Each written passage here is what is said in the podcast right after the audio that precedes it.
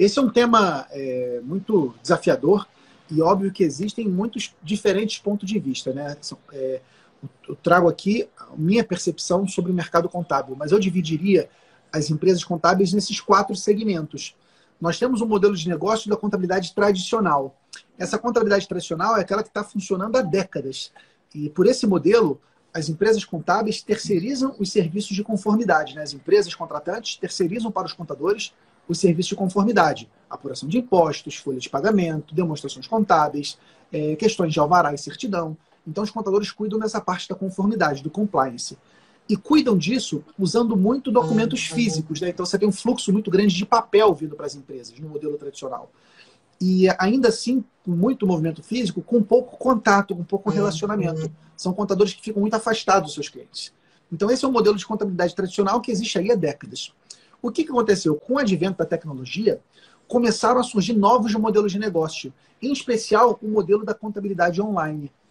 Pegando aí com o marco anos 2012, 2013, especialmente quando a Contabilizei se fundou, né? A Contabilizei é uma empresa contábil, é a maior que nós temos hoje de contabilidade online, com mais de 10 mil clientes, mas existem centenas de outras. A Contabilizei não, não está sozinha, são centenas de outras empresas contábeis.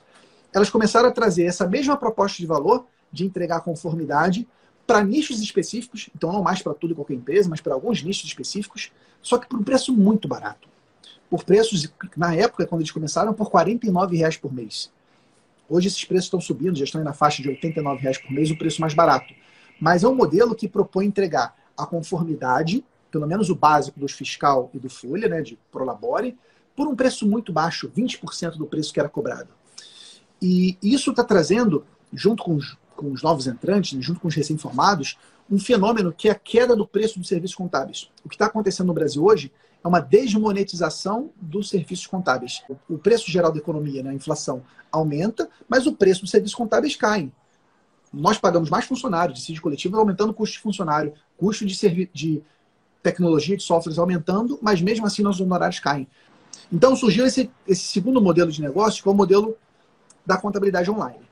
Em seguida, alguns anos depois, algumas empresas tradicionais, as mais modernas, começaram a usar a internet para conquistar clientes e se relacionar. E aí surgiu o que eu chamo de contabilidade híbrida, que alguns chamam de contabilidade digital, que são empresas de serviços contábeis usando a internet para conquistar clientes, se relacionar, e aí também segmentados e com uma faixa de preço intermediária, então um preço entre 350 e 400 reais, então um preço menor também que do contador tradicional. Então, como eu disse, o que está acontecendo é o seguinte: os contadores tradicionais eles estão sendo atacados por dois modelos de negócio. Pela contabilidade online, muito baratinha, por uma contabilidade digital, barra híbrida, mais barata e mais conveniente, dentro do próprio mercado tradicional, por, por profissionais recém-formados que só têm o preço como principal diferencial.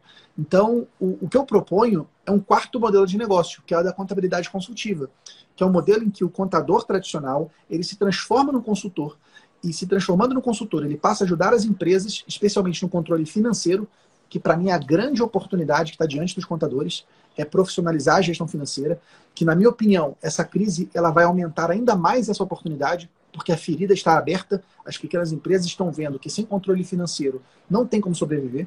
Então minha proposta é que os contadores virem consultores para que eles possam se diferenciar, para que eles possam conquistar clientes mais robustos e fazer esses clientes pagarem mais para eles. Então, os quatro modelos de negócio são esses: o tradicional, o online, o híbrido e o consultivo.